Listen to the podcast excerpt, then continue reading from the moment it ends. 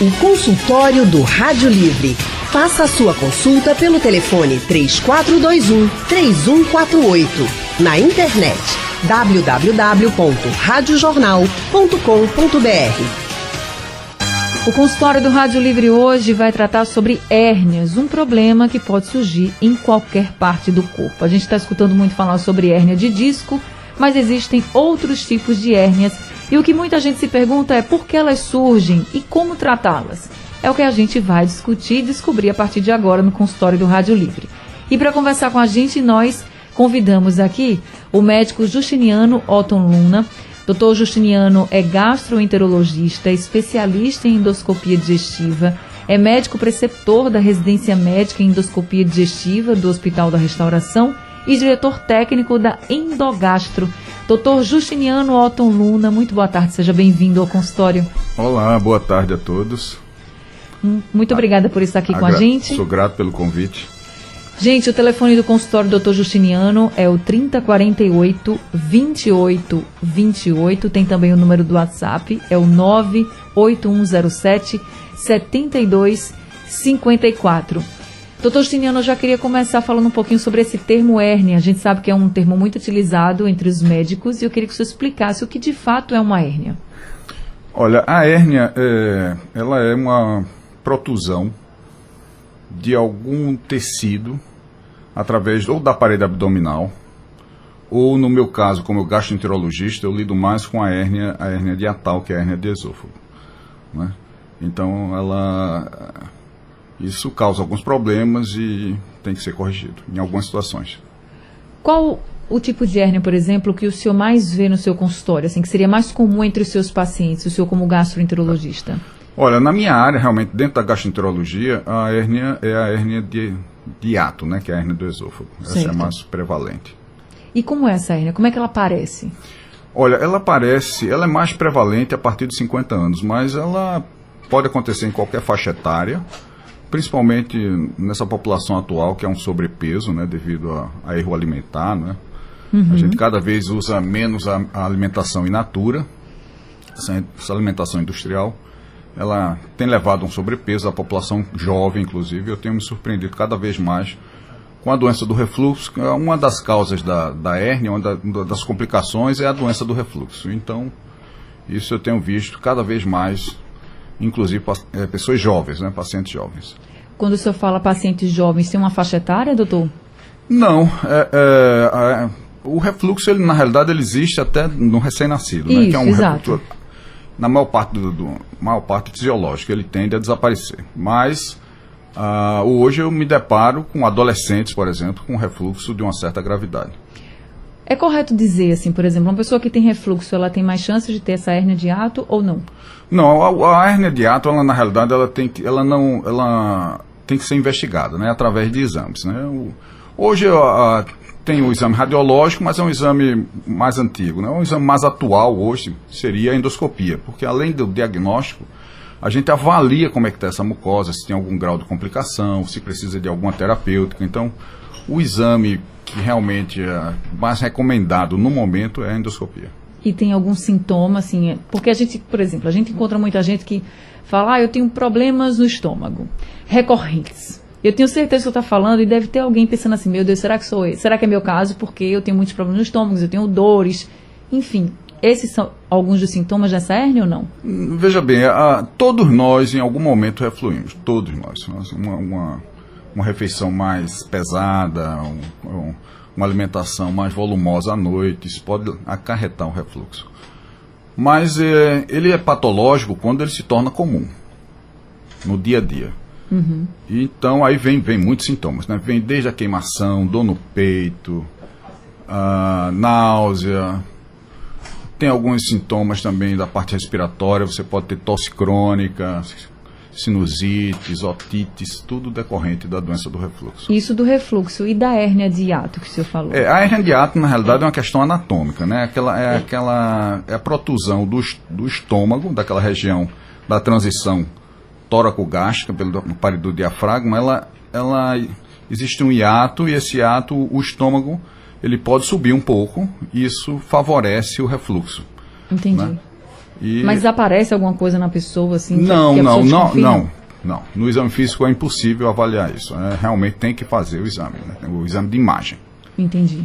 E o senhor acha que é mais. O senhor acha não, o senhor observa que é mais frequente esse tipo de hérnia em homens, em mulheres? Ou não existe e isso assim, é muito, vamos dizer assim, muito dividido entre as classes? Não, é, é, a hérnia, veja bem, a hérnia de, de a hérnia tal, ela, ela não existe uma prevalência maior entre homens e mulheres, não. Existe uma prevalência maior em, em algumas populações, por exemplo, nos obesos. Essa é uma tendência maior de, do achado da hérnia tal.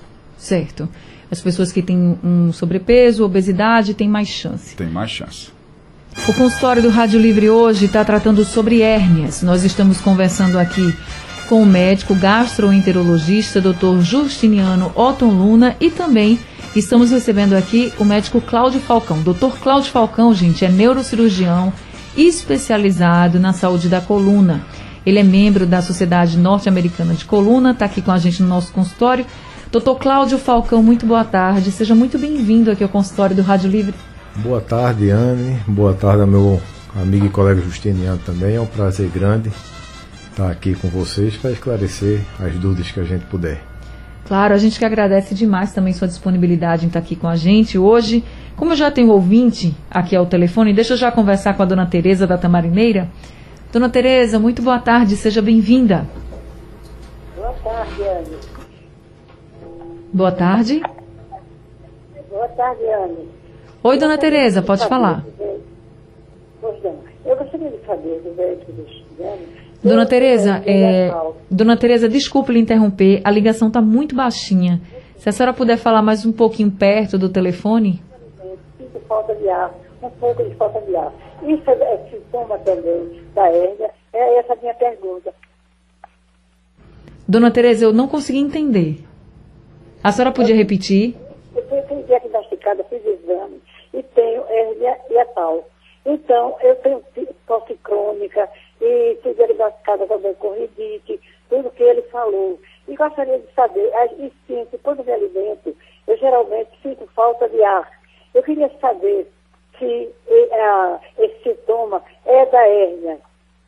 Tá certo, doutor Justiniano, o senhor conseguiu entender? Entendi bem. É, não é da hérnia, mas é do refluxo, né? A hérnia propicia o refluxo, o refluxo leva a todo esse quadro, tosse crônica, a dispneia, né, que é a falta de ar. Então, realmente, ela tem que Tratar o refluxo. tratar o refluxo, né? O tratamento do refluxo, ele é- tem tanto postura, né, alimentação e o uso de medicação. Precisa tratar o quanto antes também, né? Porque do jeito que ela É, falou. é, porque na, na faixa etária dela e é, pode desencadear realmente a- uma complicação maior, né, até broncopneumonia e realmente é, pode se agravar o quadro. Tá certo, dona Tereza. Então, já procure aí um, um médico um especialista para tratar esses sintomas que são bem característicos do refluxo, tá certo? Para a senhora se sentir um pouquinho melhor. Obrigada por participar aqui com a gente do consultório do Rádio Livre. Agora deixa eu passar aqui a conversar um pouquinho com o doutor Cláudio Falcão, que é neurocirurgião especializado na saúde da coluna. Eu comecei esse consultório dizendo que as hérnias podem surgir em várias partes do corpo, né? A gente sabe na parede abdominal, as- nas- na virilha, por exemplo, e na coluna também. Aí, uma hérnia que está sendo muito procurada em formação é hérnia de disco, por causa de Wesley Safadão. É a doença de Wesley Safadão, né? Estão chamando assim. Inclusive, que afastou ele dos palcos. E o senhor é médico neurocirurgião especializado na coluna, então quando a gente fala de coluna, o pessoal, ah, vamos para um ortopedista, ok, ortopedista é importante, mas nesse caso, neurocirurgião também. Eu queria que o senhor explicasse um pouquinho essa relação da coluna com, é, com o neurocirurgião, com o cérebro, doutor. Perfeito, Anne. É, é muito pertinente esse questionamento, porque há uma cultura habitual de problemas na coluna você procurar alguém da ortopedia, o ortopedista. Isso, é, isso é cultural aqui no Brasil. Mas o, o neurocirurgião também está habilitado a cuidar de problemas da coluna. Então, muitas vezes o paciente chega no consultório perguntando: mas finalmente a coluna é de quem? É do ortopedista, do neurocirurgião, do reumatologista? E a coluna é sua, a senhora escolhe com quem tratar. Então, isso aí, os dois estão habilitados a tratar. Né? Tanto o neurocirurgião como o ortopedista estão habilitados a tratar as doenças da coluna. Via de regra, o que a gente consegue ver na prática é que quando particularmente o paciente tem alguma doença na coluna, vamos falando aqui da hernia de disco na coluna, que leva a algum sinal e sintoma clínico neurológico, como a perda de força, o pé caído, ou alteração na sensibilidade do períneo, tanto no homem como na mulher, quando desenvolve um quadro neurológico tipo, via de regra é o neurocirurgião quem intervém, porque já chega a ser um quadro de urgência realmente. E precisa operar logo, doutor? Quando chega numa situação dessa, que a gente, a gente chama de síndrome da caldequina, que significa o quê? Você perder a sensibilidade na região do períneo, na mulher, ela perde a sensibilidade dos grandes lábios, de vagina. No homem, perde a sensibilidade da bolsa escrotal, de testículo. Perde a força em uma das pernas ou nas duas. Ou fica com o pé caído, não consegue andar. Aí sim, é considerado uma urgência. É uma das raras urgências em coluna que você tem que intervir para operar imediatamente, porque a cada hora perdida ou demorada, o risco daquele dano neurológico continuar é grande. E se a gente tivesse que colocar assim uma quantidade de horas, vamos dizer, no máximo para operar? O ideal é em torno de seis horas, no máximo. No máximo. Isso é o ideal. Passou disso, pode ter sequelas graves? E existe o risco crescente. Cada, cada hora a partir daí vai aumentar muito a chance de, mesmo você tendo operado, aquela sequela continuar. E aí a sequela seria, por exemplo, você não poder mais andar, não, não sentir mais os membros inferiores? Pode ocorrer isso sim. Quando ocorre, então, logo no pós-operatório imediato, você começa um trabalho adequado de reabilitação, né, de fisioterapia motora, do biofeedback, que é aquela fisioterapia para períneo e tal. Então, você vai intervir muito após a cirurgia, no intuito de recuperar o que porventura tenha perdido. E recupera? Tem chance mesmo de Boa recuperar? Boa parte dos casos, sim. Boa parte dos casos se consegue recuperar, sim. Na grande maioria, consegue. A gente está acompanhando o caso de Wesley. Eu vou voltar aqui para o Wesley Safadão, que é o que todo mundo está falando. A gente está acompanhando a luta dele. Ele, inclusive, disse exatamente isso, né? Que não estava tendo sensibilidade em, em partes íntimas e que por isso que passou pela cirurgia. Ele falou muito de dor, disse que doía bastante. Depois a falta de sensibilidade. Hérnia de disco realmente é uma hérnia que causa muita dor? Sim. Via de regra, a hérnia de disco ela é a, a ponta do iceberg, ou seja, ela é o, o o, o final de um processo degenerativo do desgaste da coluna. Né? Raramente a hernia de disco se instala de forma abrupta assim. Geralmente você começa com um quadro de dor lombar, de lombalgia, dor nas costas, que aí você via de regra tomando analgésico, anti-inflamatório e vai empurrando, vai empurrando até que aquilo fica mais frequente, fica mais intenso. E aquela dor que era localizada inicialmente nas costas começa a a se irradiar para a perna. Ela começa a ir para a parte posterior da coxa, depois chega a descer até a panturrilha e até o pé. Então é aquela famosa dor ciática que a gente ouve uhum. tanto falar, a dor típica da hernia de disco. E realmente dói muito. É uma dor muito grande, intensa, incapacitante. E o próximo passo é a alteração da sensibilidade. Então, se além da dor, começa a sentir aquele formigamento, aquela sensação estranha na perna, aquela dormência, como se estivesse anestesiado. Em seguida vem o déficit motor, ou seja, você começa a perder a força, a firmeza. Pode ser na perna toda, pode ser só no pé ou em ambos. E a última etapa é a alteração da, da região perineal, como a gente falou antes. E aí pode chegar ao extremo de a pessoa não conseguir ter controle de xixi, por exemplo. Meu Deus. Ela perde o controle disso. Então, Aí já vi, já se caracteriza aquela urgência da síndrome da cauda equina, que você tem que ter viu quanto antes. Tá certo, eu tenho mais um ouvinte aqui conosco, que é o Carlos André de Sítio Novo, que está ao telefone. Oi, Carlos, boa tarde, seja bem-vindo. Boa tarde, tudo bem? Tudo bem com boa, você? Boa tarde a todos os doutores aí, uma ótima semana para todos, Deus abençoe. A minha pergunta é o seguinte, doutor, eu tenho uma hernia de disco, de disco não, binal, é, é, umbilical, né, umbilical, mas ela não me incomoda. Eu gostaria de saber dos doutores aí se até agora não me incomodou e se posteriormente eu vou ter problemas com essa. com isso aí. Tá certo, Obrigado. Carlos. Obrigada, viu, doutor Justiniano? É, veja bem, a, essa hernia umbilical, ela, ela tem que ser acompanhada, né? Então, o ideal é fazer pelo menos um ultrassom de parede abdominal para avaliar a extensão dela e e observar, evitar pegar peso, é, que é um dos fatores de, que pode é, complicar a hérnia. Né? Então, se você está convivendo bem com ela, for uma hérnia pequena e não tiver um, uma, um trabalho que pegue peso ou faça muita atividade física que pegue peso, você pode conviver bem com ela, mas é bom ter um acompanhamento médico, sim.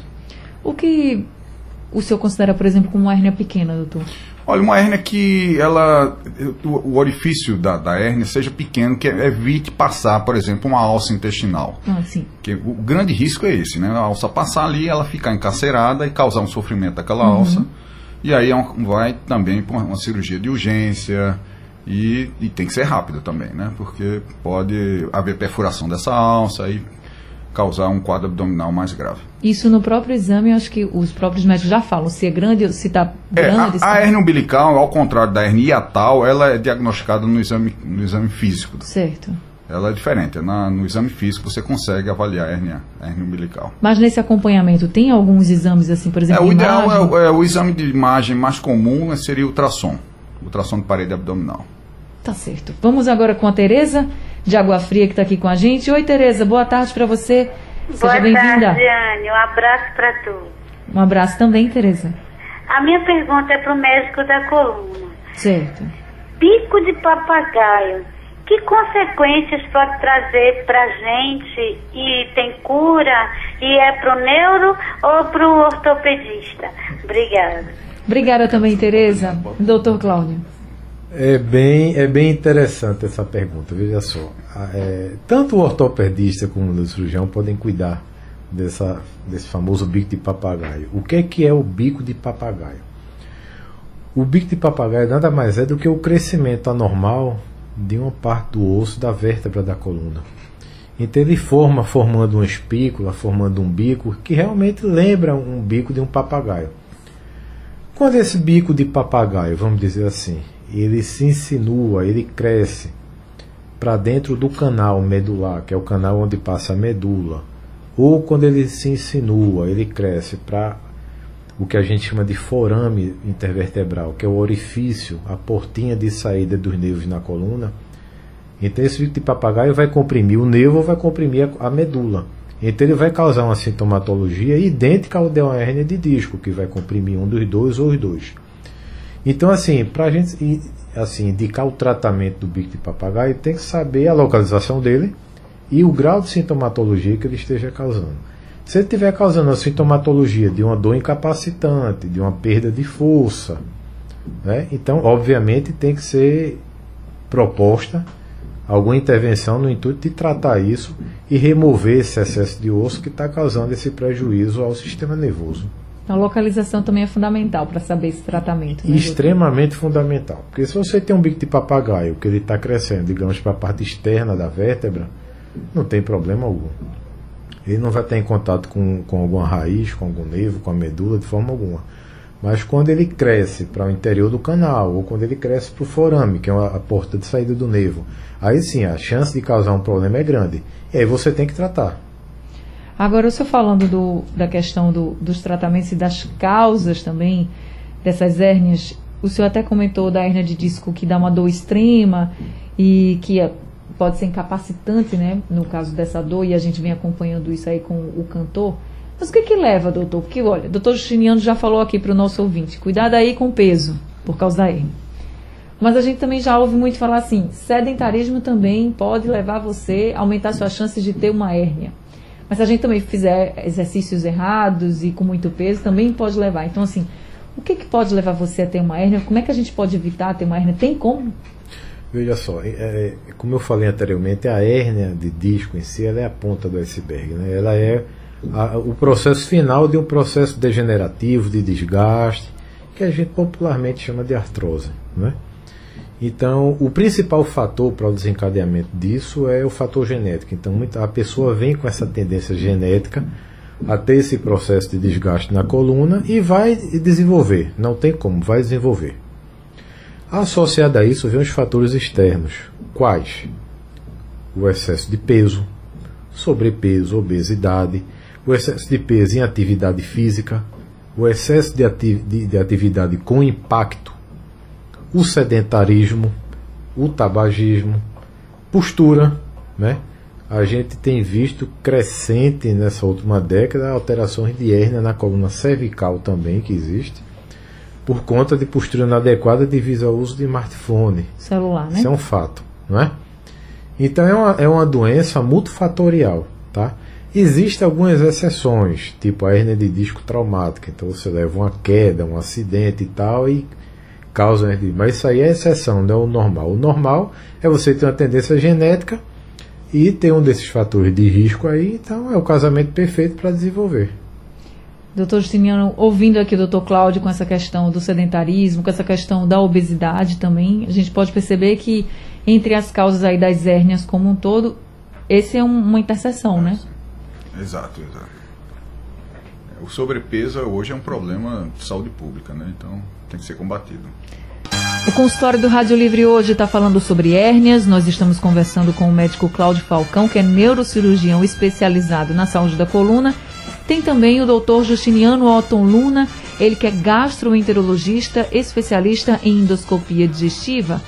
Doutor Cláudio, a gente conversando aqui no intervalo sobre essa questão da hérnia de disco, o senhor falou que é uma dor muito incapacitante, mas tem gente realmente que fica levando, né, com a barriga, vai levando, vai levando. Quanto tempo dá para aguentar? Veja, isso aí depende muito do grau de atividade física que a pessoa faz e de sua ocupação, de sua atividade profissional.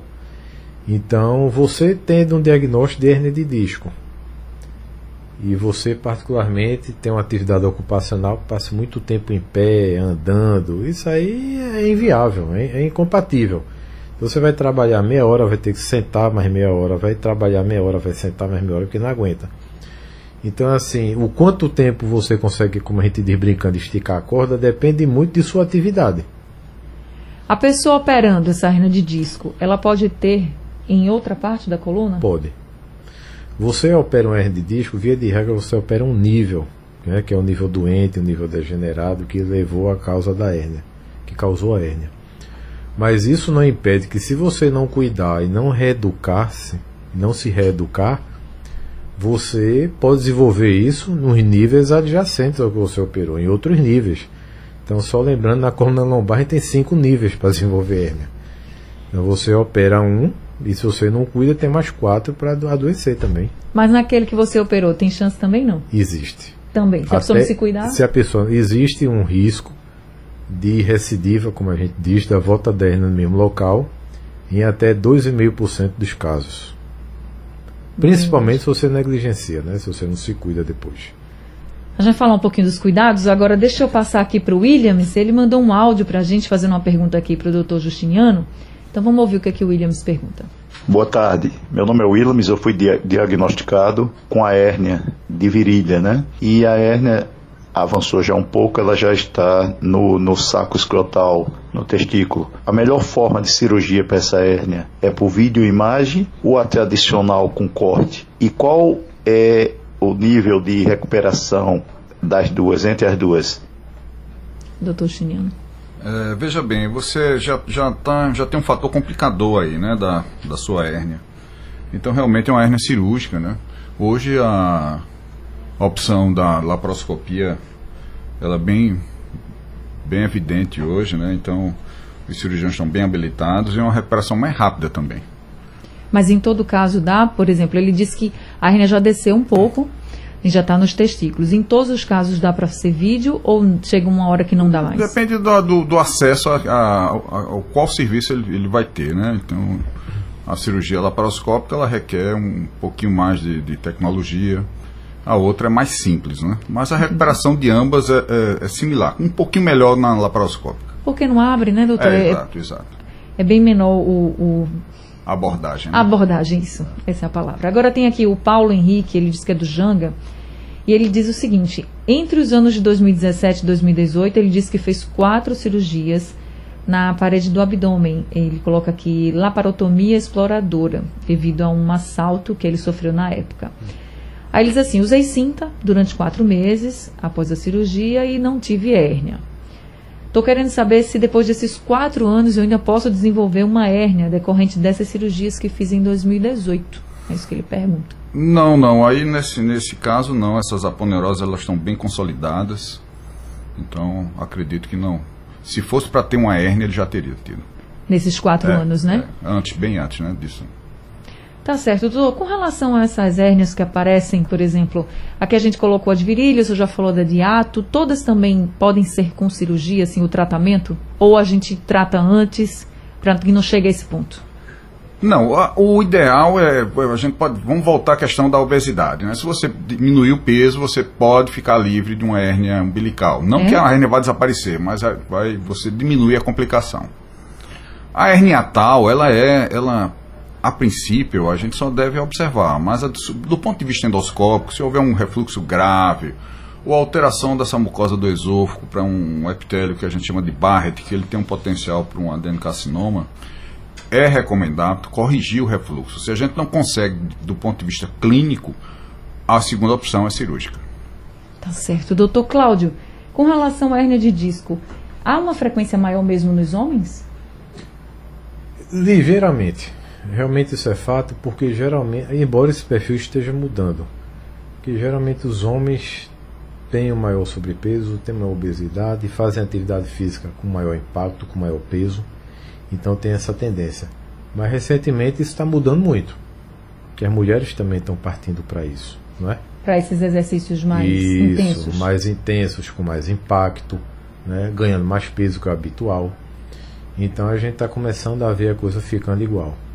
E o senhor percebe também uma mudança na faixa etária das pessoas com hérnia de disco? Ah, com certeza. Cada vez mais paciente jovem. A gente está vendo muito paciente jovem com hernia de disco, né? O que a gente cresceu vindo que era doença de, de velho, entre aspas, e do idoso, hoje em dia isso não existe mais. Então, canso de ver no consultório paciente com 20 e poucos anos, 30 anos, com indicação absoluta de cirurgia, porque já convive com isso há um tempão e não tem melhora alguma com tratamento conservador. E quais são os cuidados pós uma cirurgia, por exemplo, da hernia de disco, que a gente estava falando aqui, que pode ser que apareça em outro lugar da coluna, né? Quais são os cuidados que essas pessoas devem ter? O que é que a gente orienta? Após uma cirurgia para uma hernia de disco pura, você ficar pelo menos quatro semanas sem dirigir, porque o fato de dirigir é um esforço muito grande para a região lombar, embora você tenha um carro automático ou tal, mas é um esforço grande. A gente orienta a ficar quatro semanas também sem desenvolver alguma atividade de impacto, sem desenvolver alguma atividade com peso. E a partir de 3, 4 semanas a gente começa um trabalho decente para realongamento e fortalecimento da musculatura da coluna lombar, da cintura pélvica, da raiz da coxa, que via de regra com o tempo essa musculatura encurta e atrofia, ela fica travada. Então a gente distensiona, gradativamente vai encorpá-la. E se for preciso, tem que ser analisado caso a caso, você indica um tratamento específico para aquela pessoa, né? Então às vezes o Pilates cai muito bem, o RPG, a hidro, entendeu? Então cada caso é um caso. Mas via de regra a gente orienta um repouso relativo em torno de quatro semanas e a partir daí vai liberando gradativamente para a atividade. Aí eu queria saber, e com relação à atividade, assim, porque a gente está falando de atividades aqui de alto impacto, tem alguma atividade que seja mais recomendada para uma pessoa que já teve uma hernia de disco? Para quem já teve hernia de disco, para quem já operou particularmente, a gente sempre orienta a evitar atividade com impacto e peso. A gente sempre orienta isso. Assim, que você ponha isso na cabeça tenha essa consciência de evitar o peso e o impacto. E como alternativas, uma, uma atividade excelente é a natação. Né? Qualquer atividade dentro d'água é muito boa no que diz respeito à coluna, por quê? Porque dentro d'água você tem a força do empuxo, que anula o peso. Então a coluna, as articulações, tudo trabalha com carga zero. Então você consegue ter um ganho em termos de alongamento e fortalecimento bem melhor do que fora d'água. Né? Então isso é o ideal. Quando o senhor fala de peso, o senhor fala também da musculação? Ou, por E- exemplo, a musculação vai depender muito aí de como essa pessoa faz a musculação, né? Porque às vezes também tem isso, né? Às vezes as pessoas Isso. fazem sem Quando orientação, eu falo né? peso, eu falo no sentido dúbio, assim, tanto na pessoa não ganhar peso, não ficar com sobrepeso nem obeso, como é atividade que a pessoa faça alguma atividade física que exija né, um peso grande. Então você tem que trabalhar isso, tem que trabalhar isso. O ideal é que a pessoa que tenha qualquer alteração na coluna, que vá fazer uma atividade que exija peso, tem orientação de um profissional, de um educador físico, de um fisioterapeuta, né? Que seja ciente do seu problema para não agravar o que já tem. Tá certo. Doutor Justiniano, o senhor falou muito aqui com a gente sobre a hernia de hiato e chamou a atenção para o refluxo. E eu sei que tem muita gente que tem refluxo que deve estar tá preocupada agora pensando nessa hernia de hiato. O senhor já, não, já colocou para a gente, ó, não é uma a hernia não vai ser uma consequência do refluxo, mas uma pessoa com hernia pode ter o refluxo. Para tratar esse refluxo, o que, é que a pessoa deve fazer? O que, é que ela deve evitar? Até mesmo para quem já teve essa hérnia e tem essa probabilidade de ter refluxo. É, veja, a doença do refluxo, ela, ela requer disciplina, né? Então, é, evitar uma dieta, mais leve, né? Evitar grandes volumes de uh, refeições muito volumosas, principalmente à noite. O ideal é deitar três horas após a, a última refeição. É, evitar alimentos que tenham alto teor de gordura, que demora muito na, muita, no estômago, isso gera um aumento do, do, da acidez gástrica, do suco gástrico e propicia o refluxo. Evitar a bebida alcoólica em excesso, as, as, os refrigerantes, o cigarro, o tabagismo, o excesso de café, de chá. E a gente escuta muito é, falar do café. E algumas medidas posturais também, né? Levantar um pouquinho a cabeceira da cama, pelo menos em 15 graus. Isso é importante. Agora, para quem já teve a hérnia e já tratou, já está bem, tem também alguns cuidados específicos, como o doutor Cláudio colocou, ou não, é vida normal e evitar esses problemas por causa do refluxo? Olha, é que a hérnia hiatal é, assim, é operada, né, ela, ela diminui bastante o refluxo, né, mas isso não garante 100% da, que, ela, que essa pessoa não, não, não vai ter refluxo. Então, ela deve manter esses cuidados, né, preservar o peso, evitar o excesso de alimentos assim muito rico em, em gordura, evitar o excesso da bebida alcoólica, do tabagismo, é, ter, Tem... ter, manter as medidas posturais, né, deitar é, com um intervalo maior, manter a cabeceira alta da cama. Ter uma vida mais saudável possível é, também, exato. né? A gente sempre fala muito isso aqui, eu acho que alimentação saudável, mas sempre na medida do possível, para o que as pessoas podem hoje também, que está bem difícil, isso vai garantir a saúde como um todo. Bem, gente, Estou terminando aqui o consultório do Rádio Livre hoje. Queria agradecer a alguns ouvintes. Não consegui ler todas as mensagens aqui que vocês mandaram, mas depois eu vou ler tudo e qualquer coisa a gente já aciona aqui os nossos especialistas, nossos convidados para poder responder a vocês. A gente vai terminando o consultório. Queria agradecer muito ao doutor Justiniano Alton Luna por esse consultório, pelas observações e orientações que o senhor trouxe, doutor Justiniano, que eu tenho certeza que muita gente nem tinha ouvido falar nessa hérnia hiatal, por esse nome, né, claro. Mas hoje a gente já saiu daqui sabendo que tem muita coisa que a gente precisa aprender ainda para cuidar da nossa saúde. Muito obrigada, viu? Agradeço a oportunidade. Gente, vou repetir aqui o número do consultório do Dr. Justiniano, ele é da Endogastro, o telefone é o 3048 2828 e queria agradecer também muito ao Dr. Cláudio Falcão, que é neurocirurgião, também aqui trazendo orientações e esclarecimentos para a gente sobre hérnia de disco. Doutor Cláudio, muito obrigada também por esse consultório de hoje, viu? Obrigado a você, Anne, obrigado à Rádio Jornal. É um prazer grande estar sempre aqui para a gente esclarecer a população, né? Isso é bem importante realmente. Tem algum número de consultório, doutor, que também as pessoas estão pedindo aqui? Tenho, é o 3416-0090. Deixa eu repetir aqui o 34160090, é o número do consultório do Dr. Cláudio. Muito obrigada, viu, doutor? Obrigado Sejam sempre muito bem-vindos aqui com a gente. Rádio Livre de hoje fica por aqui. A produção é de Alexandra Torres, trabalhos técnicos de Big Alves, Emílio Bezerra e Sandro Garrido, no apoio Valmelo e a direção de jornalismo é de Mônica Carvalho. Sugestão ou comentário sobre o programa que você acaba de ouvir, envie para o nosso WhatsApp 99147 8520.